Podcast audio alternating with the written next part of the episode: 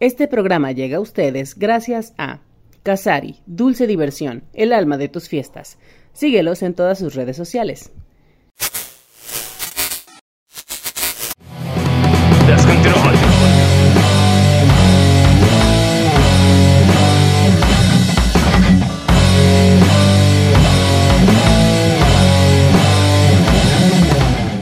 Muy, muy, muy, muy, muy, muy, muy, muy, muy, muy, muy, muy, muy, muy, muy, muy, muy, muy, muy buenas. Aquí está su, es que me está la señorita anónima. Su amigo de confianza, Ricardo Tapia, una vez más en su programa favorito, ¿o no? Insabido. Una vez más transmitiendo desde el calabozo número uno de Conexión Diversa, nuestra famosísima y queridísima casa productora que no nos paga. Pero, nos, Ojalá. pero nos produce. ¿Qué más pago que quieres? Sí, ya nos, nos produce. No nos paga, pero nos produce. Y aquí está la señorita Anónima. ¿Cómo está, señorita Anónima? Bien, Bien. bien, ¿Todo bien. Ay, no, es que. Es que hay una plática muy graciosa hace poquito. Sí, sí, sí. No la puedo decir al aire. Se grabó un poco de, pero obviamente lo voy a editar. O Ah, sea, yo bueno, lo voy a bueno, tener sí. que cortar. Ahí sí va a ir con recorte. Sí, lo va a editar. Guiño, guiño. Un pequeño inconveniente. Como, to- como todo lo que tiene que editar y luego. y luego no lo edito y lo dejo. Nada, no se crean. Pues aquí estamos una vez más en estos programas que. Que, pues sí. Que no sabemos que son insabidos, ¿verdad? Es insabido lo que va a pasar aquí. Enos aquí. Y el día de hoy, ah, fíjate, hoy tenemos un pajarito de fondo en vez de un perro ladrando. Ay, qué padre. ya nos quitaron un No, poquito el no sé si, mundo. no sé si lo escuchen ustedes, pero se escucha un pajarito. Ah, guarda silencio. A ver. Medio se escucha. Esperemos que lo hayan escuchado. Exacto. Este. Y el día de hoy tenemos un invitado. De esos invitados que tienen talento. Como todos los que vienen. No quiero decir que no, más de que. ¿No te los de Molecule? no que los de Molecule. No es cierto, saludos a los Molecule. Le robaste una canción para tu intro. Ay, sin que- talento. Ay, no. Tenemos aquí a que se presente porque también tenemos un dilema con su nombre. Dije, no la vaya yo a cagar. Y ahorita Exacto. ahí ya va a pasar a cámara que se presente nuestro, nuestro invitado del día de hoy. Mucho gusto, mucho gusto y muchísimas gracias por estar aquí en Insabido. Eh, pues mi nombre, fíjate que siempre ha sido un, como una, ¿cómo se podría decir? Como una incógnita, ¿no? Cuando voy a los programas y, ¿cómo te llamas? ¿Cómo te presento? ¿Cómo te escribo? Cuando fui a la Feroz FM, me acuerdo, que me dice el lobito, "Mm, ¿cómo te escribes? Le digo, L-FO Luna. Me dice, oye, está muy original, así ya nadie te lo roba. Digo, deja que no me lo roben, no me encuentran. Buscan en YouTube y no aparezco. De hecho, sí, a- haces búsquedas y aparecen otras. Sí, aparecen Otras otras, personas, cosas. otras cosas. Aparece Soy Luna y cosillas así, pero mi nombre nunca aparece. Pero sí, es, pues, muchísimas gracias por invitarme aquí en Sabido. Mi nombre es Elfo Luna. Y pues, ¿qué te puedo contar? Básicamente me encuentro muy contento, muy feliz, ¿no? De estar aquí, de venir a este programa. Para mí cada presentación, cada programa, cada entrevista es como un paso más, ¿no? Como dar un escalón más. Y pues la verdad, primera vez que vengo a una entrevista de este estilo, a una entrevista... Y ya no te van a quedar ganas, güey. Al contrario. Va a ser primera y última. No, Pero, no es pues, cierto. muy Ahí te vas a quedar, quedar así, mira. No quiero repetir la experiencia. Sí, ay, luego garratillo que salga lo que estamos platicando al principio. Ojalá que no. Esperemos que no salga. Un pequeño inconveniente por ahí, pero. No me entendió, me entendió. Ya no, no pueden decir eso. Ya. Tranquilo, Ricardo Tapia, tranquilo. Quieto. Fue el Piensa- impulso de idiota. Piensa en la Biblia. Ay, es que son las pequeñas cosas de la vida. que- Sí, pequeños problemas que te pueden buscar de repente o cosillas así. ¿no? Ya, ya, ya. Sácalo de tu sistema, sácalo de tu sistema. Cuéntanos, cuéntanos por qué estás aquí, a qué te dedicas, a qué la giras. Pues básicamente hago todo lo que puedo, pero pues ahorita vengo como en faceta de rapero, ¿no? Básicamente me dedico a hacer música, a hacer rap. Es como Barbie. Sé lo que quiere hacer. Sí, Exacto. que me olvidara un poquito. Básicamente vengo a hacer rap, es mi, mi estilo, por así decirlo, es la música que yo traigo. Y pues gracias a Dios empezamos como un juego hace ya aproximadamente año y medio, pero se nos han abierto muchísimas puertas, se nos han abierto conciertos en vivo, se nos han abierto entrevistas, se nos ha abierto mucha oportunidad. Y pues es lo que venimos presentando ahorita. Que si hablamos de mi otra, pues soy panadero. Mi, mi estilo, mi, mi estilo, mi oficio es la panadería.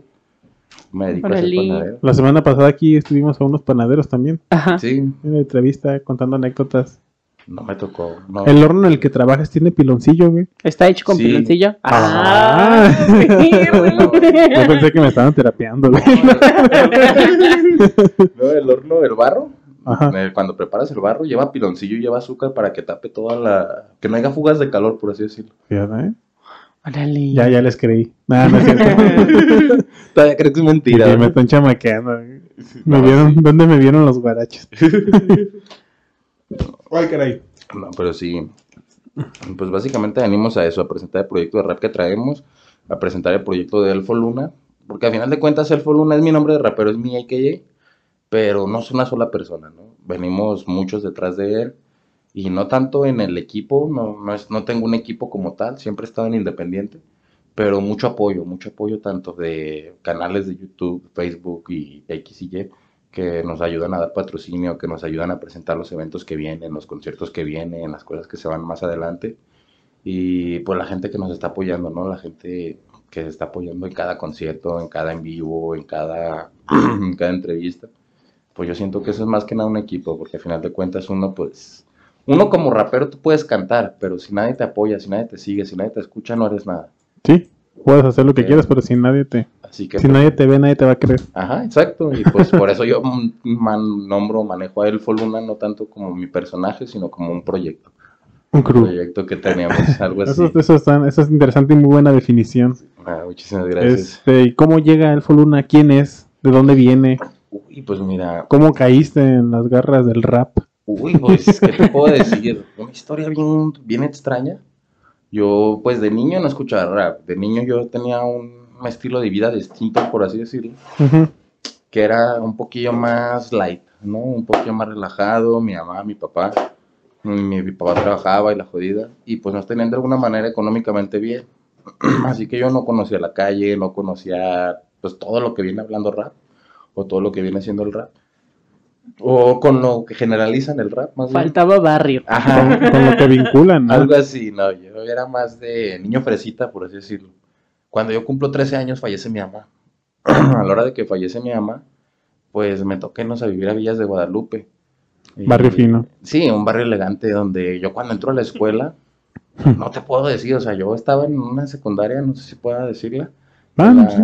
Pues sí. Sí, en la 46 mixta, que era una escuela como fresoncita, como enfrente de Plaza Arboleda, o sea, no me acuerdo cómo se llama. Y cuando llego a la villa me doy cuenta que todos cargan filero. y yo así de, güey, ¿qué estoy haciendo? Había morritos, no es mamada, había morrillos de 10 años que traían filero. Había morrillos de, ¿qué te diré? 11, 12 años drogándose. Yo así de, güey, ¿dónde me vine a meter? Yo no sabía qué, qué pedo. Pues poco a poco nos tocó conocer la calle, nos tocó conocer los barrios, las pandillas. En aquel tiempo las pandillas estaba muy fuerte. Sí, básicamente si no eras de una pandilla, te estaban, te daban en la madre, así de fácil. Nos tocó Chale, y si no eres de ninguno. No, bueno, ahorita ya está más tranquilo. Ahorita la verdad ha cambiado muchísimo la época y está mucho mejor. Pero en aquellos tiempos sí estaba muy pesado eso de las pandillas. Y pues cuando yo empiezo a entrar a las pandillas, empiezo a escuchar el rap. Y empiezo a escuchar el típico rap que se escuchaba, el rap maleanteo, el rap calle. Esa es otra cosa, que en mi rap trato de no mostrar eso, de no mostrar el rap calle, que no se generalice o que no se le apegue a como está tan acostumbrado, que el rap son drogas, que el rap son pleitos, que el rap es prostitución, que yo con todas puedo y con todos me la pelo. Eso no. Mi- empiezo a escuchar rap un poco más conciencia y es lo que yo trato de hacer. Un rap que te deje algo, que al escuchar una letra digas, yo estoy en una situación parecida o yo estoy, pas- pasé por algo parecido, pasé por algo similar. Y me di cuenta de que puedo juntar los dos mundos, ¿sabes? El primero que estaba acostumbrado de que la cosa era más tranquila y el segundo... Es que pasó a ser Hannah Montana. Sí, sí, algo por el estilo. Lo mejor de dos mundos. Sí, lo mejor de dos mundos, poquillo a poquillo.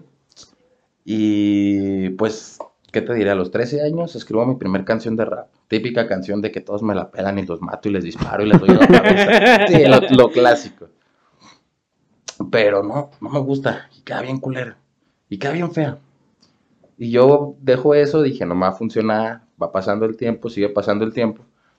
Y empiezo a practicar, empiezo a ensayar, empiezo a aprender más rimas, empiezo a agilizar un poquito mi mente. Y como eso de los 17, 18 años, empiezo a practicar el freestyle, las batallas. Y se me empieza a dar un poco más. Para eso tengo el apoyo de mi hermana, que también le gusta el freestyle. De un día para otro le empezó a gustar. Empezamos como a batallar entre nosotros. Y pues ella empieza a subir su nivel bien cabrón. Y yo por como veo que ella empieza a subir, yo también quiero subir. Y empezamos así como esa carrerita de tú subes, yo subo, tú subes, yo subo. Hasta que me animo a escribir otra canción. Pero esta vez ya no era canción pandilla, calle, malandros. Esta vez ya era una canción que me pidieron, justamente me la pidieron, sobre el maltrato femenino. Una persona que yo quiero mucho y que estaba sufriendo maltrato en su casa y X y Y. Escribo la canción y le gusta. La grabo con mi celular, empieza a gustar. Y me dice, ¿sabes qué? Súbela, súbela a YouTube. Me le digo, pues es que no tengo canal. Dice, tú súbela, a ver qué tal. Lo subo con mi nombre, Luis Fernando, no la subo como Elfo Luna. Y la canción se queda un año, sin que nadie la vea, sin que nadie la conozca, sin que nadie la escuche. Durante ese año que yo tengo la canción arriba, la empiezo a escuchar diferentes gentes. La escucha un amigo, creo que tú lo conoces, Felipe Aparicio. No sé. ¿No? Uno chaparrito que está en Radio La Consti. Fíjate que los conozco a través del teléfono física, 100 personas no los ubico. Sí, ah, es un amigo de allá de Radio La Consti. Y pues íbamos en la escuela, empezamos a platicar y me consigue entrevista con el Onza, con Noches de Onza. A cambio de que yo le haga un rap a Noches de Onza, un rap al programa de Noches de Onza o a la vida de Noches de Onza de Jesús Alcántara. Hago la canción y le empieza a gustar. Y de ahí como que empiezan a abrírseme puertas, empiezo a pegármele un poco más a la música, empiezo a, ¿cómo te diré? Como a, pegarme un poco más, ¿no? A, a la música, a buscar conciertos, a buscar entrevistas, a buscar escenarios, hasta que se nos abrieron puertas increíbles que pues desgraciadamente no pudimos asistir.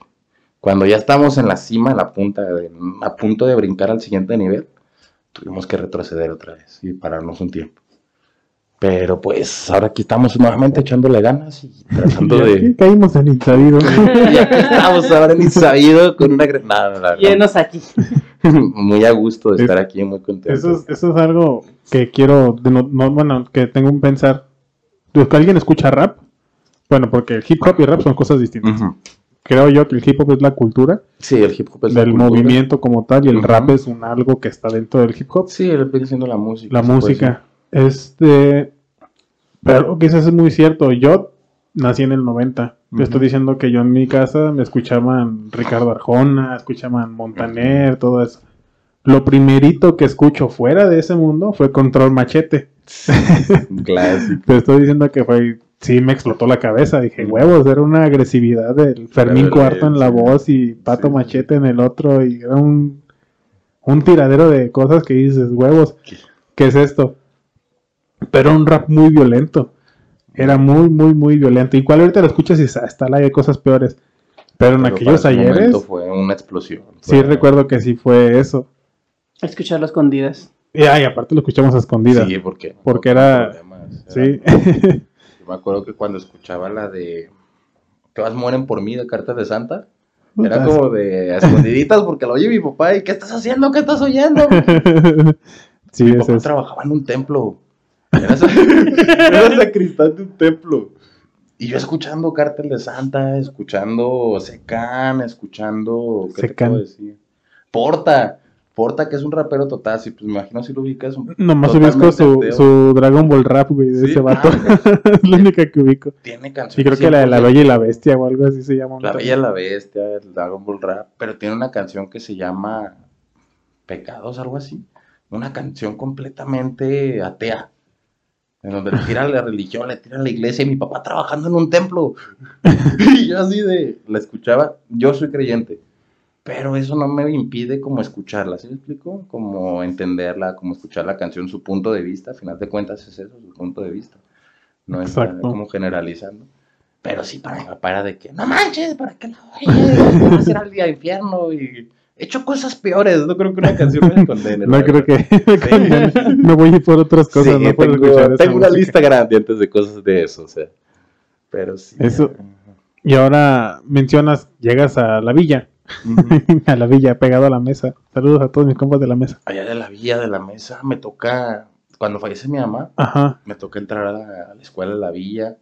Como te comento, pues una escuela totalmente distinta a lo que yo estaba Un acostumbrado. mundo diferente. Sí, totalmente. Fue una vuelta 360. O sea, fue de estar en una escuela fresoncita donde todos se la llevaban bien. Yo soy, yo soy fresón, ahorita ya, ya soy fresón, pero yo en mis tiempos era cholo.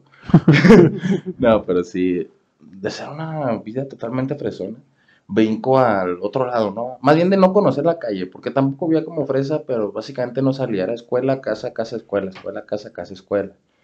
Cuando yo cumplo los 13 años, primero llegamos a la colonia del Fresno, que fue como cuando medio empecé a abrir los ojos. Que por la del Fresno ya la conocen, está bien bonita, está bien- luego luego la mencionan cada que iba a la acera. Me toca conocer el Fresno, ahí empezamos como que a conocer un poquito la calle, mi mamá todavía vivía, y es cuando empieza como ese, cuando fallece mi mamá, me toca ir a la villa, empieza el mundo totalmente distinto. Te digo, todos cargaban filero. Pero siento que tampoco fue algo malo. Siento que... Porque nunca tuve ninguno dentro de mí. dice. Sí, hasta ahorita nunca, gracias Todos a se Dios. quedaron en las bolsas de mis compañeros. Sí, todos, todos los guardaban en otros lados, pero a mí no- nunca me A mí tocó. nunca me lo guardo. Sí, yo nunca se los guardé así. Al rato, imagínate, era de los que entraban al salón y en vez de se perdió un celular, se le perdió su filero a Juanito. ¿A Y quién todos se lo guardó? para recuperárselo. Se lo saca el otro del riñón. Ay, sí. Sí, no, era una... Y no era una escuela mala, ¿sabes? No era una escuela, ¿cómo te diré? No era una escuela para niños problema. Más bien no era una escuela, muchos decían una escuela pobre, una escuela abierta, por así decirlo, donde no te cobraban nada, donde tú ibas a estudiar. Pero no era tanto, no era tanto una escuela para niños sin dinero. Era más bien una escuela para niños problema. La mayoría de los que estábamos ahí eran que por X o Y razón no pudieron estudiar, no pudieron continuar, no pudieron seguir, ya los corrieron de cuatro o cinco escuelas. Más que nada por cargar filero, o sea, También, como se les ocurre. O sea, son cosillas. Pero una escuela como Detalles. especie de niños problema, que el director y los maestros, nada que hablar de ellos, la verdad, muy buenos tanto enseñando. Te daban como quien dice tu espacio, trataban de sacarte de las malas mañas, pero no sin obligarte, o sea, sin hacerte lo pesado. Tú ibas a la escuela porque tú querías ir, no porque te estuvieran obligando ahí. Como una manera muy distinta de enseñar, pero muy chida. Entro a este lado, empiezo a conocer la calle, empiezo a conocer las pandillas, empiezo a conocer de que en aquellos tiempos te estoy diciendo que si yo andaba con una camisa como esta así azul en la calle y llegaba a un barrio norteño ya me estaban correteando aunque no sabía ni quién era ni cómo venía. ¿Y por qué? Sí, o sea, de tal cual. Y me gusta, ¿sabes? Me gusta esa adrenalina, me gusta esa acción, me gusta eso de andar en la calle. Pero llega un punto en el que yo empiezo, empiezan a entrar las drogas. Empiezan a entrar las drogas. Gracias a Dios yo no consumo. Yo, mi único vicio hasta ahorita es el tabaco. Pero las drogas empiezan a llevar muchísima gente conocida mía, tanto con amigos, tanto X y Y. Sí, empiezo a ver que eso no era lo que yo quería que yo no quería quedarme como muchos que se metían en malas mañas o en malos pasos y acababan mal, en pocas palabras. Y yo dije, yo quiero salir de esto, o sea, yo no quiero, no me, no quiero correr del barrio porque estoy muy a gusto, estoy muy contento, pero sé que puedo hacer algo más, no necesito quedarme en lo que todos están quedando, no necesito quedarme en las drogas, no necesito quedarme en el alcohol, no necesito de quedarme en la fiesta, puedo hacer algo más. Para ese tiempo yo entré a una panadería a trabajar, para eso yo ya tenía chingo de cosas, o sea, ya había hecho chingo de cosas de las que no me enorgullezco, pero no me arrepiento. ¿Sabes? Y cosas, ya me había tocado que me sacaran fileros en la calle, de que estabas en un pleito y de repente te sacaban un filero. sí, así de que, ay, güey. Pero Ya me estás había cotorreando tranquilo. Sí, están quietos. Ya me había tocado a mí sacarlo también, de que estabas en un pleito y te sacaban uno y tú sacabas el otro. Me quedó mucho como esa, esa maña de siempre cargar algo, que ya no la necesito, ya no Aquí tengo. no, aquí no. De hecho, Todo bien, todo bien. aquí. no, pero sí me quedó como esa manilla de cargar cosillas para defenderte, cuando en realidad ahorita ya no hay problemas. Pero te queda como ese chip, como ese, ¿cómo te puedo decir? Pues ya es donde te toca crecer. Sí, sí. o sea, ya es lo que te tocó, la costumbre. sí, ya es como lo que te va quedando. Como los zapatos. No puedes Ándale. salir sin ellos. Ya. algo, algo así. De hecho, sales y a ver, dinero, llaves, navaja, no, todo bien, vámonos. Eso, eso es algo muy, muy, también que dices, tú a los 13 escribes tu primera canción. Sí. ¿Crees que en ese momento también te ayudó a salir de? ¿O esa canción también te metió más en ese momento? Pues yo siento, y siéndote sincero, que en ese momento esa canción ni me metió ni me sacó. Simplemente solo fue- fue una canción que escribí, que hice, que quedó guardada, o más bien que no quedó ni guardada, porque no tengo ni las hojas donde la hice. Muchos dicen, es que donde te toca crecer, o es que, pero yo siento que no sabes. Yo siento que no es, si te juntas con puros drogadictos, no es necesario que tú seas drogadicto. ¿No? Si te juntas con puros pandilleros, no es necesario que tú andes en el mismo desmadre. que Quizá hay acciones que te jalan a... Ah, sí, de sea, o que no están en momentos equivocados, ahí sí, te, ahí sí, sí, puede de ser. que te- Pero te que meramente por estar... No. No, Sí influye mucho, no te digo que no. ah, no, sí. Pero también depende mucho de tu, Sí, de tu criterio, de lo Ajá, que tú piensas. tus bases, todo lo que te dejen. Yo he oído que mucha gente dice, es que mi papá tomaba bien mucho, por eso yo soy borracho. O es que era, él toma mucho porque en su casa vio esto. Vio la violencia familiar y por eso ahora golpea a su mujer. Cuando yo digo, no. O sea, yo, mi papá toma. Yo tengo 7, 8 años sin tomar. Yo me juntaba entre puro... Y no soy un ejemplo. Hice cosas malas. Y como tú dices, cosas que te arrastran. A veces cosas que ni tuyas son, broncas que ni tuyas son, a las que te van jalando. Pero está en el criterio de uno decidir, me quedo aquí, hago esto o no lo hago, ¿sí? Como, puedo hacer esto, puedo tomar dos caminos. Puedo Somos incas. hay. Es del otro barrio. Ser- sí, sí, sí, yo creo que sí. Están atacando. Es del otro Pues abre barrio. la puerta un ratito a ver si se salen, porque Deja, déjala corro. Adelante, adelante. Y Pero empieza esperemos como- que no se metan los inquilinos. los dueños de la casa. No, ya no llegué. van a ver la puerta abierta y van a decir es la oportunidad. Vamos para adentro, aquí en la entrevista también. Pero sí, o sea, sí me tocó como ese mundillo. Y el rap sí siento que me ayudó a salir. No en ese momento, pero sí me ayudó a salir. Pero quieras o no, o sea, es un antecedente para marcar el camino del inicio de Elfo. Sí, el antes y el después. Porque quizás si en ese momento no lo haces, quizás no, sabes qué hubiera sido. Quiero No, pensar, ¿no? Y no hubiera ensayado, o sea, yo te estoy diciendo que al decir que ensayé o que practiqué, yo me leí un diccionario completo, de la A hasta la Z. Empezaba, iba en la calle iba caniqueando, por ejemplo, buscando palabras que termina, que empezaran con las mismas dos que terminaba antes, por ejemplo, dominando, terminando, donde quiera que voy, terminan hoy. Hoy no me pueden parar, arrastrando lo que tengo, gobernando el movimiento, todavía no me detienen, enseñándole todo el talento, algo así, o sea que, y yo iba eso, haciendo eso en mi mente todo el tiempo, todo el tiempo, todo el tiempo, hasta que de repente se me facilitó mucho, lo- más que nada la improvisación, es lo que a mí más me gusta, la improvisación y la batalla. El rap tal cual escrito, sí me gusta, sí lo hago, sí siento, me ayuda a expresarme, todas mis canciones me ayudan a expresarme, a sentir lo que se saco en el, lo- a sacar lo que tengo en el momento. Te estoy diciendo que tengo canciones tanto rom- desamor como amor, que le he dedicado a la misma persona. Según mi estado de ánimo. pero diferentes momentos, o sea, básicamente ese es el rap, o para mí eso significaba el rap en ese momento, el sentimiento puro, sacar lo que tenías adentro y no desahogarte en drogas, en alcohol, en peleas, porque hasta las peleas, o sea, hasta las, andarte peleando con Todo a material. veces es porque lo traes contra, el, traes un coraje contra X y llegan y te ajeran acá y vas a tirar putazos acá cuando en realidad el pedo no era ni acá. Y el rap me ayudó como a canalizar o a centrar de alguna manera. Eso sería lo correcto, canalizar, ¿no? Toda esa...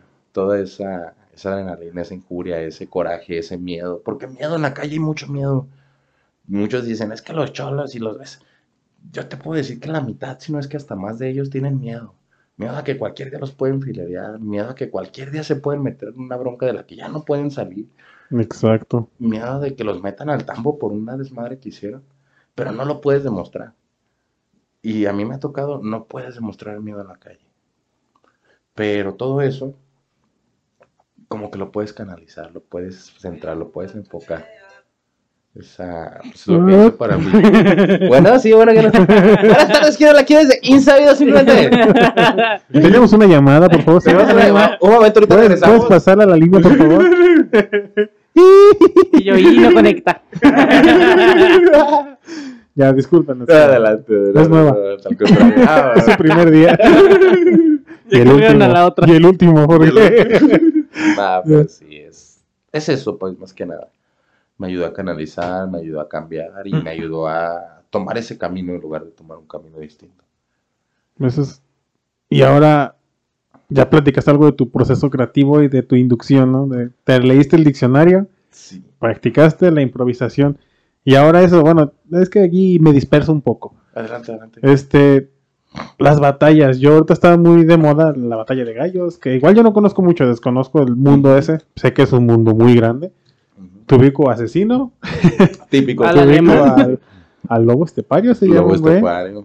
y a un argentino, Woz o algo así. Eh, puedo ser. Son los que tengo como referentes de ese movimiento. Ah. No sé más.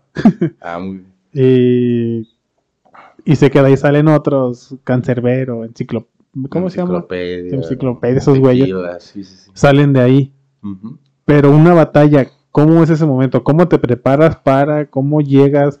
Porque sí, entiendo que para el rap tienes, debes de tener una mente ágil. Sí. Muy, muy, muy, muy, muy rápida. Porque tienes que responder, ¿no? Como el dinero, dinero, dinero. O sea, tienes que responder.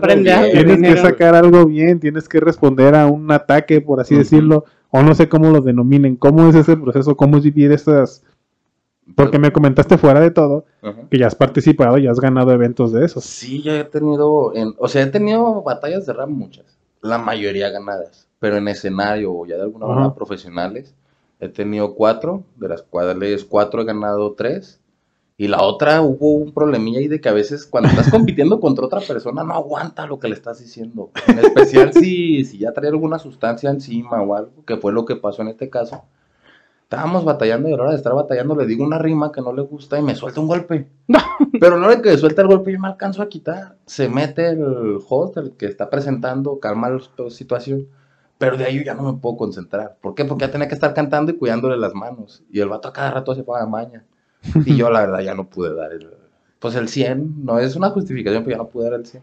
Y pues sí. perdimos la batalla. Es que yo he visto varios eventos de esos que aparecen mientras ves videos en Facebook, Ujú. bien a gusto que aparecen videos, este, que sí se encaran literalmente, se están gritando Sí, te nariz con nariz y te dicen cuánta madre. Bueno, yo que digo, yo no aguantaría estar ahí. Es que es, es- es como algo de lo principal, siento yo. A De- mí me gustan las batallas, pero sé que en una batalla me van a decir un chingo de cosas. Y sé que me van a hasta mentar mi madre, a decir que mi mamá está muerta, o tratar de atacarme Sí, donde porque me duele. ajá, hay ataques directos Ajá. donde, donde saben que va a arder más, Va ahí es donde avientan clavo. todo el... Algo así, tú sabes que te van a decir cosas que te van a doler, que te van a castrar, pero al final de cuentas Es parte de la chamba. es parte del jale. Tienes que aguantarlo y al contrario, si te van a tirar una rima que te va a doler, tú regresar con una que duele el doble. O yo, en lo personal, por pocas veces en las batallas te dicen antes de quién va a ser tu contrincante o tu oponente. Eso también yo quería preguntar. O sea, te topa contra este y vas. Sí, por ejemplo, van a haber 15 exponentes. De esos 15 exponentes hacen papelitos o tu, el fulanito escoge a su contrincante. Pero no es mucho de que te van a decir una semana antes, ah, vas contra fulanito. Para que le pienses y ajá. escribas y tal, pues no. Y tú lo tienes que ver en ese momento, ver sus defectos tanto físicos, emocionales, personales y de todo lo que le puedas pegar. Para eso llevas un puberto. Los pubertos son muy buenos para ver eso. Sí, pues, decir cosas. Y a mí me tocó una batalla contra el clásico, un rapero de la Calderón Music Crew, donde yo estaba trabajando en una batalla de freestyle. El clásico era una persona ya mayor a nosotros. Yo tengo 26 años. Y era de los ¿Qué más más? grandes. Él era casi el doble de mi edad. Pero rapeaba. Y lo hacía muy bien, la verdad. Lo hacía muy bien. Tenía muy buen flow, tenía muy buen estilo. Qué buen apodo para no decirte viejo. Sí, clásico. Y a la hora de que estamos rimando, yo tenía que tirarle sobre que estaba viejo. ¿Por qué? Porque era su punto más débil. A la hora de que estamos rimando, me dice, tú eres el mejor, pero yo soy el que tiene las heces. Para empezar, ahí la cagó porque la rima de ese suena como que él trae cacas, ¿no? es lo primero que pensé. Exactamente. Yo también. eh, se le trabó la lengua y yo de ahí me agarré. Le dije, tienes heces y tienes experiencia. Eso se te nota por las canas de tu cabeza. Y con esa rima lo acabé.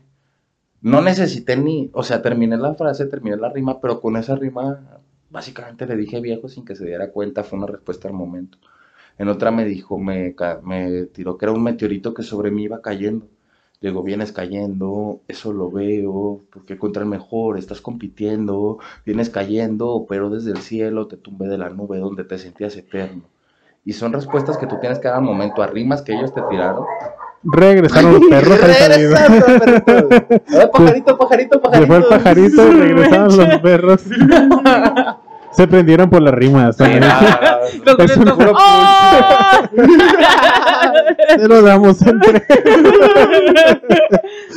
Ay, disculpen. Sí, pero es que Insabido es un programa urbano. Sí. Son ruidos de la urbe.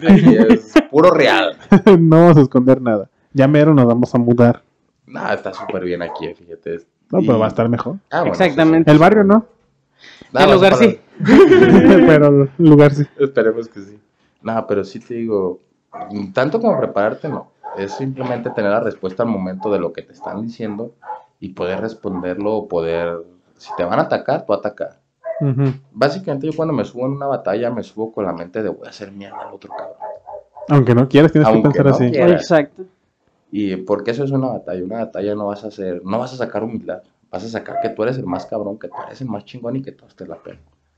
Y muchos por eso se confunden, muchos por eso dicen, es que eres-". no, no, es que una cosa es una batalla y otra cosa es el rap tal cual como persona, la forma de ser de uno, pero una batalla tú vas a atacar, tú vas a ganar, tú vas, es una guerra básicamente. Estás enfrente de otro güey diciéndote mamadas y o Sí. ganas o pierdes, así de sencillo. Es que volvemos a lo mismo. Yo pienso que es como que trabajar al 100 en tu cerebro y buscar defectos y luego al mismo tiempo estarte calmando para no aventar un derechazo y así. o estarte cuidando, no sé. Estarte cuidando así, pero es muy difícil. No, sí, no cualquiera. Y Bueno, yo no podría. a veces sí te dicen rimas que sí te duelen, las personales que tú dices, ay, güey, ahí sí te manchaste. Pero no te queda más que aguantarla o, o agüitarte, así de fácil. Y pues yo trato de siempre aguantar lo más que pueda y regresar lo más que pueda. Si me vas a tirar de mi mamá, vas ahora sobre la tuya. O te hago una rima sobre mi mamá, pero que te demuestre de que no me está doliendo lo que me estás diciendo. Cosillas así, pues, tratar de equilibrar el panorama. El doble tempo, pues no sé si más o menos ubicas Sí, todo el mundo, sí, sí, sí. El doble tempo rap rápido. Y una vez me lo tiraron, doble tempo, y me retan al último. Y trata de hacerlo, fue en el salón del músico. Y le tiró una rima. Ese es nuevo, ¿eh? Ese es nuevo. Ah, eso es de- Sí, oye. Porque no nos había tocado ese. No. ¿De dónde Ya bien salió? ubicados, ¿eh? Sí, ya, aquí ya Sí. conocemos a los a los vecinos nuevo de caninos, pero ese es nueo. Ajá, ese no. Es primera no vez. Lo cambiaron de turno, yo creo. Ah. Pero sí, pues más que nada eso, ¿no? Prepararte a lo que te vayan a decir y a lo que tú vas a decir. Y También sí pensar si estás, vas a aventar personales o no vas a aventar personales. Pero eso también, como es difícil, yo sé, pero quieras o no, te, te quedan las cosas que te dicen. Y fuera del escenario, ¿no te ha tocado así como Mm. que, o en verdad se queda la batalla en el escenario y afuera del escenario, tan compas como siempre? Pues en mi caso sí, ¿sabes? ¿Sí? En mi caso, y yo siempre lo he dicho como el, que el dicho de Las Vegas, lo que pasa en el escenario se queda en el escenario. Lo que pasa en batalla se queda en batalla. De ahí no lo puedes sacar. ¿Por qué? Porque en una batalla yo te puedo decir que vales verga, que no te conozco y que simplemente no sirves para nada. Cuando en realidad estoy muy orgulloso de lo que has hecho, del trabajo que has logrado, porque yo tengo raperos que de alguna manera yo he iniciado.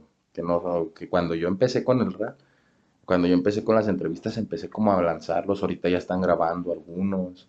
El, no lo empecé, pero de alguna manera como que lo lancé un poquillo al mundo del rap. El Virus, Virus One, un rapero de allá de por el Centinela, de la Martinica, perdón.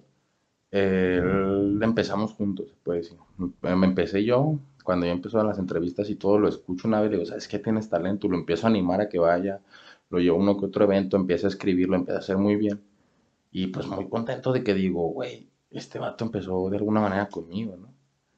Y tenemos batallas y yo le digo, vale, verga, no sirves para nada cuando en realidad pienso todo lo contrario, pero en la batalla yo voy a, A matar. acabarlo. Y él también me va a tirar lo mismo y me va a decir lo mismo. Así que pues lo que se queda, se dice en la batalla, se queda en la batalla. O Mm. en mi caso personal, en- de hecho con el rapero que me tiró el putazo también, después de que se acabó la batalla, se acabaron los pedos, después estábamos cotorreando. es que eso, eso es, pues tiene que ser así, quiero pensar, ¿no? Sí, y es lo mejor porque, pues imagínate, si estás haciendo esto para desestresarte, para sacar un poco de lo que traes dentro, y, Y te, te vas a ir con más, y Terminas más Sí, estresado. o sea, terminas peor como que dices, no, o sea, no está- algo no está bien o no está funcionando. Ay, no. Sí, es, es un mundo. Bueno, para mí, yo lo empecé a ver como de moda, porque pues no estoy metido en esto, pero es que existe desde, No, según Slim Shady, desde antes de eso. Sí, pues Eminem empezó en las batallas de freestyle. Yo no sigo mucho el rap es- estadounidense, yo soy más del que es en español. Fíjate que yo digo, yo con así con comencé con Control Machete, tampoco no soy así muy ávido del, del, del rap. Pero también cuando escuché a NWA, Mm, de ese pinche grupo de negros, Sí, sí, sí. este, pues es que eso es lo que quisiera NWA.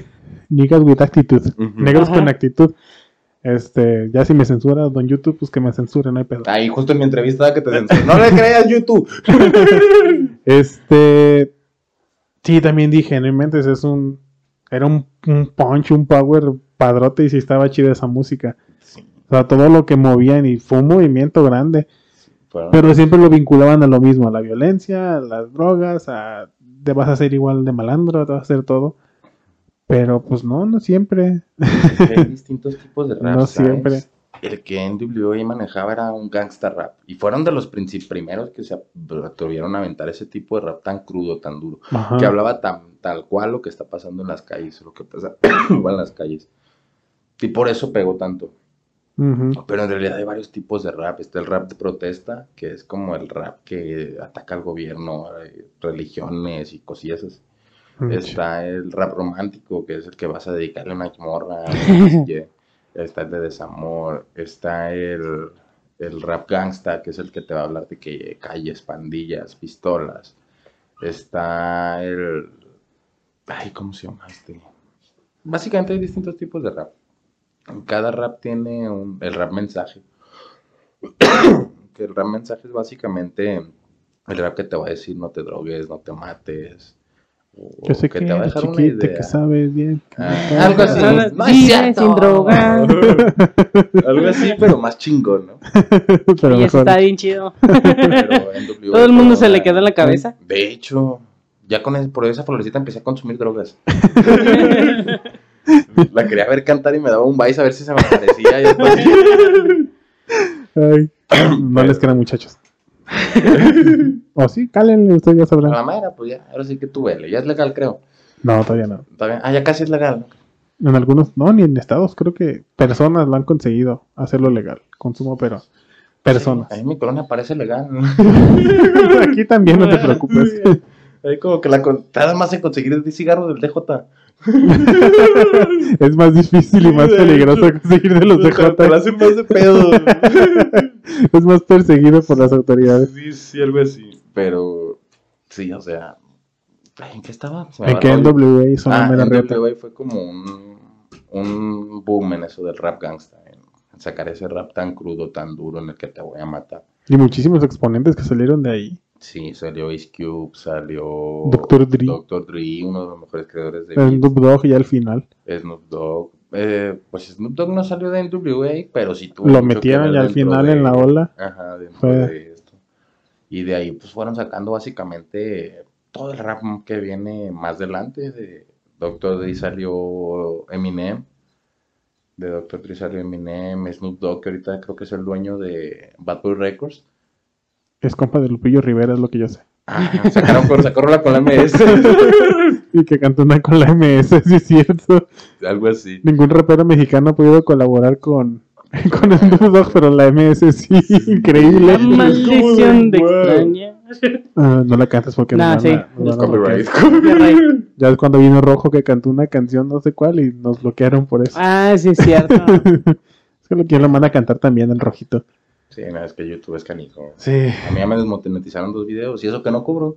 imagínate. no se puede monetizar, pues ni me pagas, hijo culero. No puedo monetizar. porque no te estoy cobrando por mí, quédatelo. Ay, no. Pero, a ver, ya me perdí. Retomamos en eso. Sí, sí. Bases de Elfo, ¿quiénes son? Sus influencias. Así que tú digas, chale, también por este güey que escuché, o esta, o este grupo, dije, me late este mundo. Porque siempre hay un exponente, ¿no? Que te jala también a. O sea, ¿qué es lo que escuchaste que dijiste? Huevo, este sí me abrió la. Me voló la cabeza para meterme a. Pues en el rap, en el rap escrito, yo empecé a escuchar a Porta, pero no con el Dragon Ball Rap. Empecé, empecé con, bueno, sí, también un poquito, el Naruto Rap, el Tetris Rap y todo esto. Pero yo empecé como un poquillo más con En Boca de Tantos, a Trastorno Bipolar, rolillas un- acá, un- está Mi Cuento de Hadas. Y rolillas un poquito más, más profesionales. De ahí brinco, compro un disco de esos piratas de 10 pesos.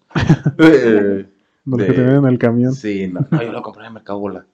En aquellos años. Extinto Mercado Bola. En el extinto Mercado Bola, que también una vez ahí nos tocó presentarnos en vivo. No en el Mercado Bola, en la explanada de ahorita del Centro Cultural Constitución. Ujú. Ahí nos tocó tener un evento en vivo. Y se me va el rollo, regrésenme porque me... me Ah, te preocupes, es normal. es parte de Insabidas. Ah, con razón. Pero sí, o sea, empiezo con ese, compro el disco este pirata de 10 pesos que venían Secan y Porta. Secan contra Porta, ¿no? Y todo así de, ay, güey, a ver qué tal. Era una canción de cada Sí, uno. Buenos ganchos de los, de los Sí, mercaderes. así. lleves el Por esos disco. profesionales que dice, te, te dice que trae 20 canciones y trae 10 y mal grabadas. O no lo no, no, en aquellos ayeres la, la grabadora no, no leía MP3, solo leía. Sí me acuerdo que una vez compramos uno de allá de Mundo de Caramelos y se oía como "Un Mundo de Caramelos. Parecía que le estaba cantando el... ¿Cómo se llama este güey? El millonario de Cártel de Santa, ¿no? De, Chales, a mí todos me dicen que me parece que soy baboso. de hecho lo iba a comentar, pero no sabía cómo meterlo al tema. Pero ya pudiste. No ya cómo meterlo, pero gracias por dejar sacarme eso. No, pero sí, empezamos a como a sacar esa rolilla. Empezamos a escuchar esas canciones y fueron como las que nos impulsaron a querer escribir, a querer hacer rap. Obviamente, como te digo, eso no, no se me dio tan bien al principio. Después en... Yo ya conocía o ya había escuchado de las batallas de freestyle, pero nunca las había visto, nunca había presenciado tal cual una batalla de freestyle. Y yo por la regular las que había escuchado, las que había visto eran en inglés cuando una vez en el trabajo un vato me dice, oye, te late el y sí, ¿has visto las batallas de freestyle? Y le digo, pues una que otra, pero de allá de Eminem y de raperos americanos. Me dice, ¿no has visto, no conoces Asesino? Sí, ese es el exponente que ubico no sé quién sea. No, que es un rapero que va empezando, en aquellos años iba empezando. Va empezando y que es muy bueno, y que sabe qué, que su- me pone videos. Y ahí yo conozco la Red Bull, en videos, a medios de videos. Empiezo- Bueno, bueno, buenas tardes. buenas tardes, aquí el fue Luna simplemente para... Pero sí, empezamos como a, a conocer este mundo de las batallas de rap, de las batallas de freestyle, es cuando a mí me da más por hacer más freestyle que escribir canciones. Eh, empiezo a escuchar Asesino, empiezo a escuchar batallas de Asesino, de Arcano, de De Toque, de raperos, ahora sí que tanto chilenos, mexicanos, españoles, argentinos. Me doy cuenta de que en las batallas de Red Bull se juntan todos, todos los de habla española básicamente, no son de que tú sí, tú no, tú sí, tú no, puros mexicanos aquí, puros... No, se hacen las competencias regionales y luego se hace la, la mundial. Y digo, "Oh, está chido, o sea, y empiezo a practicar el freestyle. Ya cuando me siento un poquito más apegado al freestyle, lo más duro en el freestyle, es cuando ahora sí brinco otra vez a las escritas. Pero ahora escuchando, no sé si hayan escuchado a Green A, a- mm, te quedó mal. a te MC fallo, carnal. MC Dante, raperos que tienen un rap más conciencia, más, más hacia la desigualdad, más hacia He escuchado racismo. mucho ese término de rap conciencia. Ajá. Sí, ese sí lo tengo. Un estilo Más- cancerbero. Ese estaba loco. Sí, pero... Era muy bueno, pero estaba loquito. No, y deja de eso, ¿saben? Entonces, Y al final se supone qué pasó. No más saben que lo encontraron sin calzones abajo del edificio. Sí, estuvo muy cabrón su. Su caso. Pero un estilo cancerbero, así que te dan de alguna manera algo para reflexionar o algo para pensar. Que ya no es tanto drogas y alcohol, sino depresión, sino tristeza, sino transmitir algo más Ah. allá fuera de. fuera del rap. Y te digo, a mí me gusta el rap gangster. A mí me gusta, yo lo puedo hacer, yo lo he hecho. Es que sí prende el rap gaster, sí, Sí, sí, sí, te, Sí te sí te pega, prende. pero no quiero como englobarme en eso. Ay, güey. No quiero como, no quiero como englobarme en, en el rap de calle, ¿sabes? Como en el rap de malandro. Sí, de hacer una que otra. De hecho, una, una canción que tengo ahí subida de hip hop en la mente es más gangster, más calle. Pero no englobarme en que es puras drogas, puro alcohol, sino que sacar de todo, en pocas palabras. Tanto canciones románticas, tanto canciones de desamor, tanto canciones gangsters, tanto canciones de conciencia que te hablan sobre el maltrato femenino, sobre la depresión, sobre la tristeza, cosas que uno a veces vive, ¿sabes? Que al final de cuentas, pues el rap es un, es un escaparate y una salida para muchos. Una forma de expresión. O sea, pues es que muchas personas, tú lo dices, canalizan su, su ira, sus problemas, todo lo canalizan y puede ser un medio para salir de eso. Sí, y de hecho te ayuda como a concentrarlo, ¿sabes? Como que en lugar de ser un desmadre, como a lanzarlo un poquillo, como a sacar un poquito de lo que traes. No sé si has escuchado que hay gente que dice, cuando fallece un familiar, fallece un amigo y te quedan cosas por decirle y te dicen, escríbele una hoja de papel y quémalo y vas a sentir como que hablaste con él. Obviamente no es el mismo caso, pero acá es, tú agarras lo que tienes, lo escribes, lo cantas y lo lanzas al aire. Y más de una persona lo va a escuchar y va a decir, yo me siento así, yo pasé por algo parecido. Tengo una canción por ahí que todavía no grabo, pero la he cantado en conciertos en vivo, se llama Último Grito, y la gente después de escucharla me dice, wow, o sea, me gusta, fue algo que yo pasé.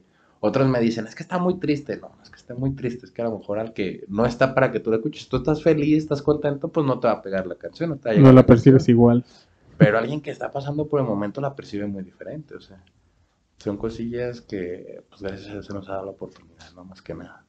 Eso está chido. Y mucha gente dice que, que el rap no es música porque no tocan ningún instrumento, porque no, pero igual hay métrica, hay un hay un todo detrás de esto. No cualquiera lo hace. Pues, Eso sí que es muy claro, no cualquiera lo hace. Simplemente el saber, el hacer que rimen las palabras. Yo aquí me trabo nomás delante del micrófono. no puedo decir, ¿qué? ¿No puedo decir el otro día? Confundo las palabras. El masorio dijiste. El masorio en vez de amasijo. ya entiendo. El masorio, o sea, desde ahí, o sea, hay una. No sé, lo, lo vinculan con una cultura sabiendo de que es todo lo contrario. Sí, de hecho te tienes que preparar más. yo Debes de nutrirte gramaticalmente para poder hacer muchas rimas, de tener un conocimiento de habido de todo. No, y de que, fíjate que muchos dicen o piensan que el rap es nomás tirar tonterías y no. Yo para el rap he estudiado, se te va a acabar mareando estas madres porque voy a cada rato los estrello. Este, yo a cada rato te puedo decir que te puedo hablar en una batalla, desde mitología nórdica hasta Peppa Pig. Sí, ¿Por qué? Porque de eso se trata. Te puedo hablar Sí. desde lo que está en tendencia, lo que hay en caricaturas, lo que hay en novelas, lo que hay en series, lo que es historia, lo que es cultura. Y no porque lo sepa, sino porque lo tuve que estudiar. Porque me tocó que me lo tiraran y no tener nada para responder. exacto. Y ahora hacerla diferente. Yo tirarlo para que no me digan nada. Para que se queden callados, para que se traben. Yo te sé la historia, ahorita muy conocida por Marvel. Cuando yo la estudié, nadie se lo conocía. Pero la historia de Thor, de Odín, de es Loki. Pero la mitología real, la nórdica, no la de Marvel. Es igual. Es parecida, pero diferente. es lo mismo. parecida, pero diferente. Por ejemplo, Loki no era hijo de, de Odín. De hecho, ni siquiera se le trataba como hermano de Thor. En la mitología nórdica, Odín era hijo de unos gigantes que en sus tiempos y la chingada. Y era el dios de las mentiras, por eso convivía con ellos, porque era el dios de las mentiras y del engaño.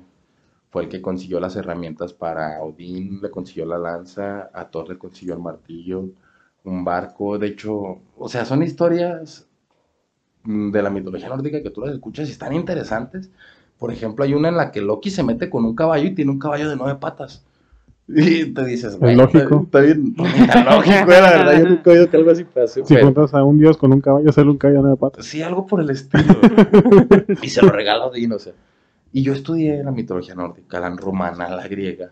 ¿Para qué? Para poder hablar sobre en una batalla de freestyle. Nutrirte de, Ajá. de armas para atacar a otros. Sí, básicamente para atacar. Y te- como te digo, me ha tocado que me tiren hasta de caricaturas de Dragon Ball, pero lo que no se esperan es que yo soy fan de Dragon Ball. Soy fan de Porto, escuché todo el Dragon Ball Rap. Sí, no, desde, desde el Dragon Ball Rap yo te conozco hasta Dragon Ball Super, o sea, Ay, no. Ah, también tiene del Dragon Ball Super, ¿no? También tiene un... un rap. Un rap del Dragon Ball Super. Sí, Pero yo tiene toda la serie en japonés, la vi en japonés, de hecho, Ah, la pues Dragon sí, Ball Super. Hasta yo. Hasta yo la vi en japonés cuando salió. No podía esperar mucho tiempo que saliera en Sí, no, era mucho, era demasiado, tenía que verla. Pero gracias a eso, pues pude aprender, pude agarrar distintas cosas. Y ahora no me siento completo porque al final nunca acabas de aprender. No. Al final nunca llegas como a ese punto en el que dices, ya soy bien cabrón. Y también siento que es algo que tienes que estar mentalizado en una, tanto en una batalla, que puedes tanto ganar como perder. O sea, no es como que ya perdí y se me acabó el mundo. No, Mm. vas a perder a veces, no siempre se gana. Y pues tratamos de que eso no nos afecte. Hemos perdido, hemos ganado, hemos empatado. Como te digo, profesionales han sido cuatro batallas, pero fuera de, han sido un chingo las que he tenido. Una las he ganado, otra las he perdido, otras se han puesto calientes, intensas, a punto de golpes. Pero a final de cuentas que eso no afecte, ¿no? Vas a perder una, vas a ganar dos. Pues es de lo que no tratamos. dejarte ahí. Ajá. Es que sí, esto es un, un mundo muy, muy amplio. Y Que creo todo que es va- un proceso de aprendizaje. Ajá, y aparte creo que va tomando más auge cada vez el, va siendo más aceptado y menos tachado el movimiento del rap.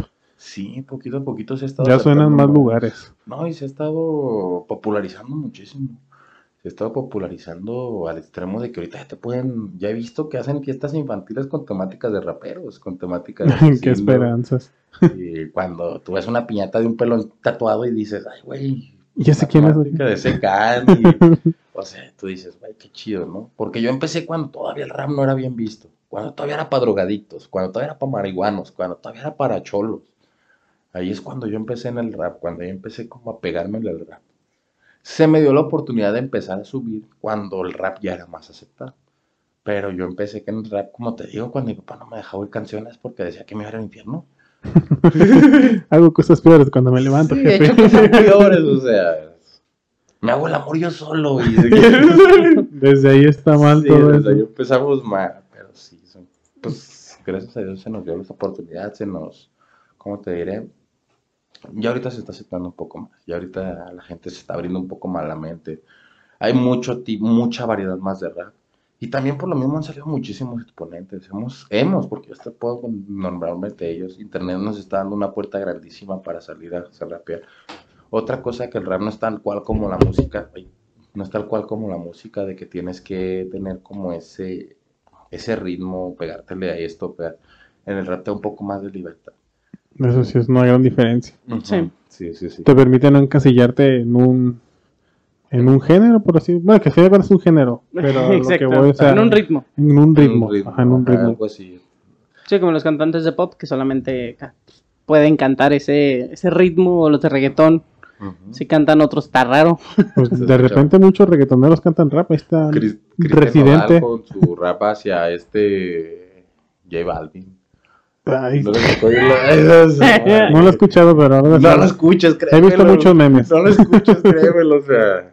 Él es regional mexicano y ahí está bien, que no brinque de ahí. La canción de Grandes Ligas, ¿la has escuchado? No, yo no. No hice mi tarea, profe. Es rap, Ajá. pero Lupillo Rivera sale ahí. Ah, creo Y que sale sí, cantando, creo que sí. o tratando de cantar rap, porque eso sí fue como de, güey, no, o sea, No es el video que tiene con Alemán y ándale, Sí, ¿verdad? Alemán y no sé quién más. El chiste es que tú lo ves y dices, no, la neta no, esté para un lado. Siéntese, señor. Usted siente, Pero también se vale, se vale experimentar. Sí, pero la cosa es experimentar. Ve lo que le pasó con el tatuaje. Yo creo que de ella tienes que tener que no Mira, experimentar. es su dinero y es su cuerpo, sabrá lo que hace. Bueno, Tienes si puedes, hazlo, no hay bronca. Sí, Al pero rato- sí está medio canijo. Y como te digo, esas canciones tú dices. Y el rap no, el rap te da más diversidad de abrirte. Te le puedes apegar más a los ritmos. Simplemente el público que consume rap se abre más a escuchar otras cosas. Ajá, más general. A que si escuchas los famosos metaleros, que si no escuchas lo que ellos escuchan, no te aceptan. O si traes una banda, una playera de X banda. A ver, Aprovechamos para mandar a chingar su madre a los metaleros. A mí sí me caen gordos, como ven. Señorita Anónima, ¿qué es eso? Ya es la segunda vez que le mentamos las madres aquí a los metaleros. A la segunda. Bueno, que yo me acuerdo de Que te dos. acuerdes. Que yo me acuerdo de bandos. Este, no, Pinches fanfarrones. saludos a los metaleros. Un saludo Nos queremos. acá desde la señorita anónima. Chinguen a su madre, ¿cuál salud? Caen gordos. Bueno, retomemos. Retomando. Nos quedamos en que chingaron los malos metaleros. Sí, ¿Y qué sigue? Y antes de eso, estábamos hablando de que el rap te permite hacer, la audiencia que lo consume es más ávida de escuchar otros géneros. Poquito más variado. ¿verdad? Y como que eh, te da más libertad. Eso. Simplemente, a veces agarran canciones de, de rock de otro tipo y hacen samples sobre eso. Hablan sobre ese beat, lo agarran y lo convierten en otra cosa. De hecho, puedes encontrar beats de todo. Puedes encontrar beats de cumbia, puedes encontrar beats rockeros. Es una ventaja que tiene Ah, el rap. tiene Como la del Bebito versatilidad. He escuchado mucho, pero No es una mamada lo del bebito piu piu. Tendré que buscar. No agarraron agarraron el, el sample o la base de la canción de Eminem, donde en sí la historia se trata del güey que es su fan, Ah, la de Stand. esa canción. Y agarraron, Ah, ya, ajá, ya, ya. agarraron eh, un drama ahí que hubo con un expresidente peruano eh, que tuvo una infidelidad con una de sus candidatas. Y eso le escribía, o sea, to- toda la letra de la canción son literalmente los mensajes que le escribía esta mujer al presidente. y por eso dice, eres mi bebé, mi bebito fiu fiu. y el fiu fiu es de como de chiflarle por, por una foto que le mandaba o Sí, así. sí, y de ahí salió esa canción. Ah, entonces sí, ya, ya sé cuál, ya la escuché. Ya, no- ya- ya estoy en onda como Y tu chavos. caramelo de chocolate. Nos van a bloquear, Ale. Eso de Lo Perdón, siento. nos van a bloquear, señorita anónima. es que el bebito fiu fiu es, El bebito es una mamada. Pero esto nos demuestra que Rapsi se mete en cualquier cosa. ¿no? Exactamente. No creen que hablamos nomás por hablar. Este bebito pero Fifi un por qué hablamos de ellas. Exactamente. Sí, pues yo me acuerdo porque dijeron eso de que agarraban una canción de y de ahí salía como que esa cosa. Sí. Y también era que es, pues, porque era como tipo protesta, entre protesta y burla eh, a la cuestión Entonces, que está pasando Perú. una sátira. Ah, una sátira. Será la palabra correcta de una sátira. Ujú. Pero sí. ¿En qué estamos hablando? Que como el pan, el horno hecho con piloncillo. Ah, de Me panes. decía. Estamos hablando de los amasijos. ¿Qué piloncillo? ¿Cuánto de piloncillo por cuánto de...? porción, por- son dos de es cal por dos de piloncillo. no, este. Pues estamos llegando a los límites de lo limitable. Ah, ok. No creo que te queramos correr. No, yo creo que no. Pero pues sí, es que- Aparte, No, ¿no? no es. No, pero. ¿Qué viene para Elfo? Para Elfo que viene, fíjate que tenemos un proyecto chido. Se nos ha complicado un poquito, pero es un proyecto, mm, ¿cómo te lo puedo decir sin que me censuren? Es que me dijeron que no lo dijera. Tal cual. ¿Por qué? Porque ya estoy trabajando con Ayuntamiento de Zapopan. Pip. Eh, con, No, con sí. Ayuntamiento. Con Ayunta- Bueno, el chiste es que estoy trabajando en grande con un productor que era, ¿cómo te podría decir? Un productor no, es un manager que era manager de la Mujer Vampiro de aquí de Guadalajara. Órale. Y viene un proyecto muy grande con, de alguna manera, mucho, mucho impulso, mucho marketing. Pero van a ser canciones de este tipo, protesta. No tanto protesta, sino canciones contra el suicidio, contra el maltrato, contra las drogas. No es tan 100% mi estilo, como te digo. Pero no sé. Bueno, con que no hagas como chikungunya que huya. Algo así. Chikungunya, esperamos es que, uy. esperamos que eso no. Pero sí, como viene este proyecto, ya lo tenemos en mano, ya estamos trabajando. El problema es que yo no me he podido, no he podido escribir las canciones. No he podido escribir los temas que me pidieron. Mm, De hecho, el proyecto sí está como tambaleando ahorita un poquito, sí, sí, sí, no. Pero esperamos no se caiga. Y de todos modos, en caso de que llegara a caer, vienen muchísimos proyectos. Estamos trabajando con Mariah Primes, una gran rapera grandísima, como no te puedes imaginar. Viene una entrega de reconocimiento Noches de Once en Radio La Consti, que ya me la prometió por ahí. Viene, tenemos unas entrevistas más adelante programadas y estamos abriendo posibilidades de conciertos. Ya tenemos que desde el 23 de noviembre del año pasado. Haz de cuenta que el año pasado yo ya tenía un evento importante, un evento donde yo iba hasta subir a un escenario junto a Arrolladora Banda Limón y junto Iñor. a mi banda mexicana. Que decimos, el rap se mezcla con todos. exactamente. Básicamente sí, no, porque no iba a cantar tal cual con ellos. O sea, era el evento de ellos y a mí me iban a dar chance de subir escenario a cantar para dar mi nombre y la jodida. O sea, Pero está bien, ya, o sea, ya estás ahí. Exacto. El problema es que ese concierto yo lo tenía el 23 de, no- de noviembre. Pero a mí a principios de noviembre me dicen, ¿sabes qué? Tenemos que operar a tu hijo. Yo tengo un niño, va a cumplir un año el 13 de julio. Y me dicen, tenemos que operar al niño. Y yo no sabía ni cuánto iba a salir la operación. Y yo tenía que concentrarme. De la música ahorita yo no saco nada. Una música a mí ahorita no me da dinero. Y yo no sabía si cuánto me iba a salir una operación. ¿sí? Para un niño tan pequeño, no quería que salieran las cosas mal. Así que tuve que decidir, me enfoco en la música, me enfoco en el trabajo, no puedo estar ya en las dos. Y pues hay veces que es primero lo primero, ¿no? Y tuve que dejar la música de lado, por eso ahorita venimos tan, de alguna manera, apagadillos, porque apenas estamos retomando la carrera. Como te digo, yo llegué al punto en el que ya eran dos entrevistas y un concierto por semana. Al que ya eran dos conciertos a la semana y dos entrevistas. Al que ya básicamente ya estábamos hablando de pagos también. Al nivel de que ya estábamos en conciertos Comenzando con a generar algo. Ah, Ah, que ya estábamos con la arrolladora, con mi banda el mexicano, con el maníaco, ya teníamos eventos programados. Hoy nomás con la banda del mexicano. El de la bota. Es que acá al señor Gartape le gusta mucho la banda del Sí, mexicano. ah, con mi banda mexicana estuvimos también ahí en ese evento que te digo. Pero yo. Pero que pues, saquen al hijo del que canta ahí, porque ese güey no hace nada. ¿Cómo que no? Con el hijo de Casimiro Castillo, güey, la neta no sé qué hace ahí, güey.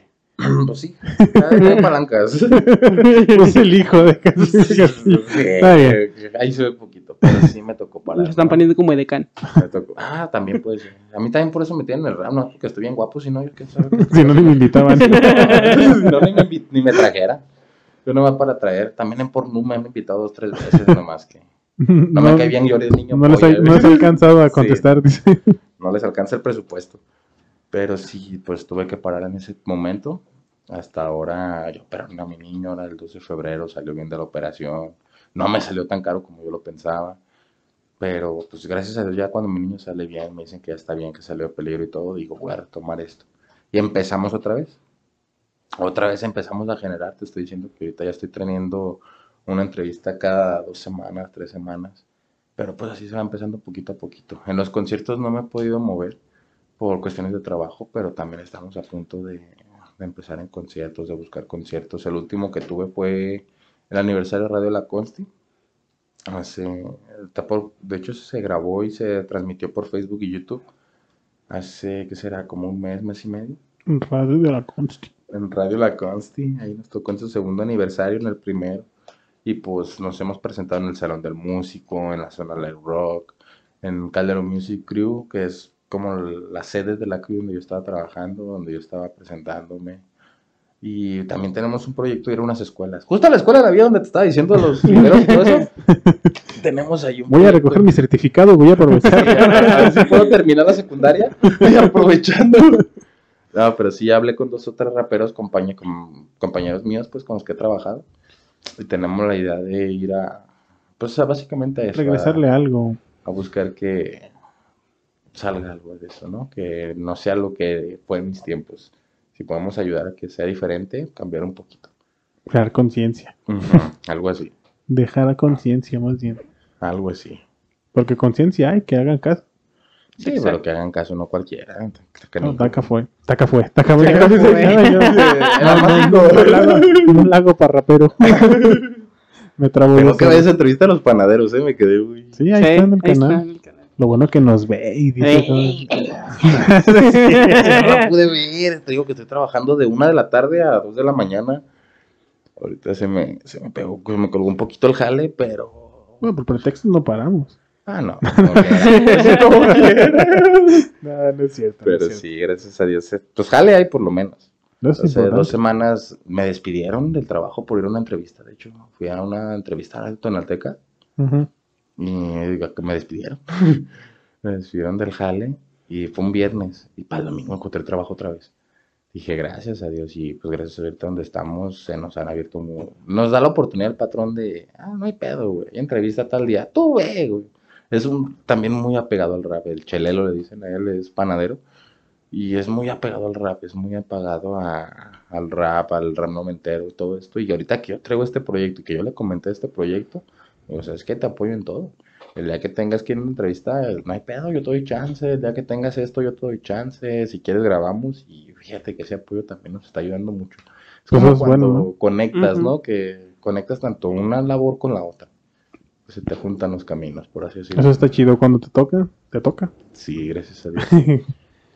Pues. Redes sociales. Redes todo. sociales. Ah, no, antes que nada. Primero agradezco la neta el Ah, sí. tiempo. No, al contrario. El tiempo y todo. Y no sé si te divertiste, ¿no? La verdad, sí, eh, muy contento. Me cayeron muy bien los vecinos. Sí. Cayeron- todo fue planeado. Sí, no, yo me lo Se sospeché. avientan unos ladridos. Justo acá. cuando estaba rapeando empezaron a gritar. Sí, o sea, eso ya venía, eso ya venía. Es una metáfora. Tenían el timing perfecto. Sí, sí, sí. No, pero la verdad la pasé muy a gusto. Este tipo de entrevista contigo, primera vez a la que vengo. Y se me hace muy chido, se me hace muy chido este tipo como de plática, como más relajado, como de que la no, te- idea. no hay tanta presión, ¿no? De- Es dejar que el invitado haga el programa, por eso invito gente. Sí, así como de así, que- así quédate. Ya nomás hablo y. Por eso ¿El coral- los dos el coral blanco? tren. Me parece indignante. Ay, Ay, te decía hace ratillo, y disculpa la tardanza, llegamos tarde, me dijo a la una, le llegué a las dos y todavía llegué con sueño. A las dos. Tenía, un pequeñito problema. Sí, Es que me dijo, estoy a cinco minutos de Arcos de Zapopan, caminé hora y media. Estoy a cinco minutos Ah, En camión. el Caminando si son como 20, dices tú. No, fueron 22. Me marcaba Google 22, ¿sabes? Sí, Ah, pues.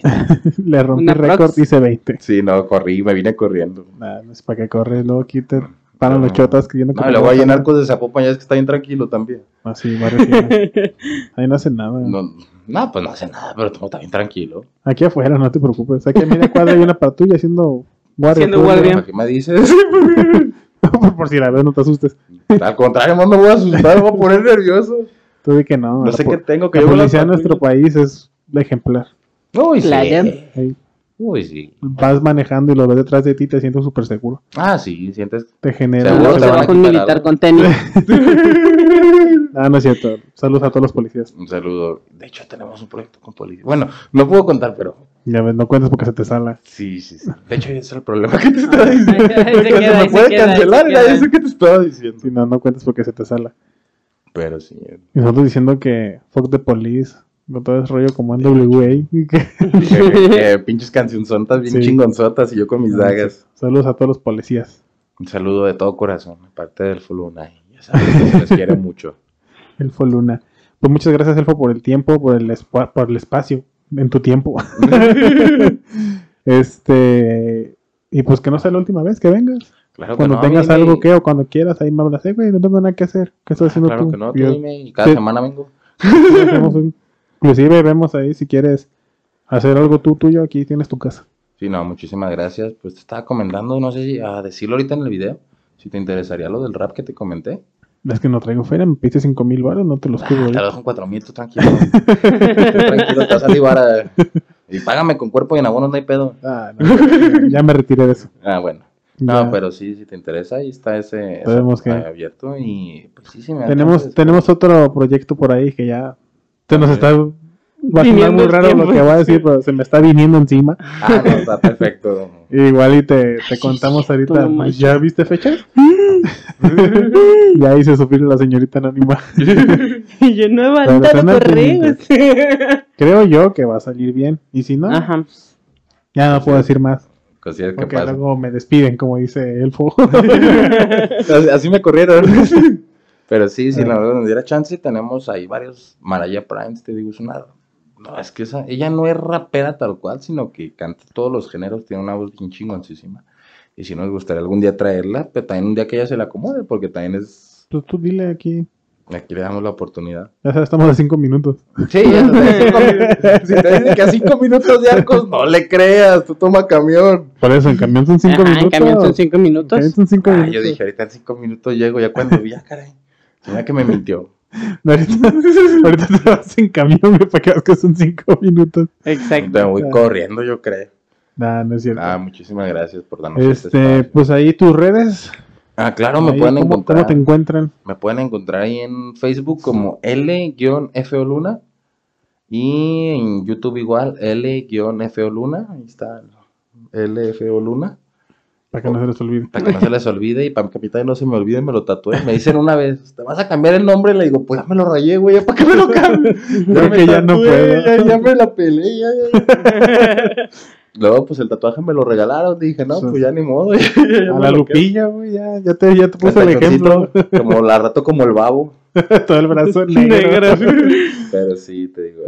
Pues gracias ahí, si nos quieren seguir, L-FO Luna. Ahí con Insabido también vamos a tener ahí, pues darle un agradecimiento porque nos hizo una imagen bien chingoncísima que yo ya puse de pantalla. El peor es que no, como no sé usar Facebook, no he podido darle los agradecimientos que se merecen. Nah, no te agüites. Pero muchísimas gracias por esa imagen, muchísimas gracias por abrirnos este proyecto, a la señorita Anónima por aceptarnos aquí, por ayudarnos y por darnos estos espacios a los raperos. vamos poner a los perros. A los perros, la verdad, esas- esos efectos audiovisuales estaban bien perrones. Yo hasta sentí Ah, que me ¿ves? mordieron de verdad. Ya, ahí están. Sí. De regresan, ya regresaron. Están dando Sí. las gracias también. Primero me nada, dijeron, güey. a mí primero llegaron y me dijo acá mi compañero, te vamos a recibir con un pájaro. Dije, ay, cabrón. ya estaba ahí el pájaro cuando Sí, ahí estaba Exacto. cuando llegué. Ya después me estaban echando los perros. Yo me sentí como en casa. Cómodo, a gusto es lo que importa. Sí, sí, sí. Ay, caray. Pues aquí está su amigo compañero Ricardo Tapia, agradeciendo a, a Elfo Luna otra vez más y a la señorita anónima en consolas y mentadas de madre. Recordándoles que se pueden suscribir, compartir. Que no sean metaleros, tal. no sean gay gordos. Esa es la lección del día. No, no sean metaleros, bañense. Sí. Se quejan de los otáculos culeros y están peor. Perdón. pero sin coraje, pero en buena onda. En buen pedo, chinguen a su madre, los metaleros. ¿cuál es Sale pues, nos vemos. Gracias por haber estado aquí con nosotros. Cuídense, somos puro amor. Insabido. Este programa llegó a ustedes gracias a Casari, Dulce Diversión, el alma de tus fiestas. Síguelos en todas sus redes sociales.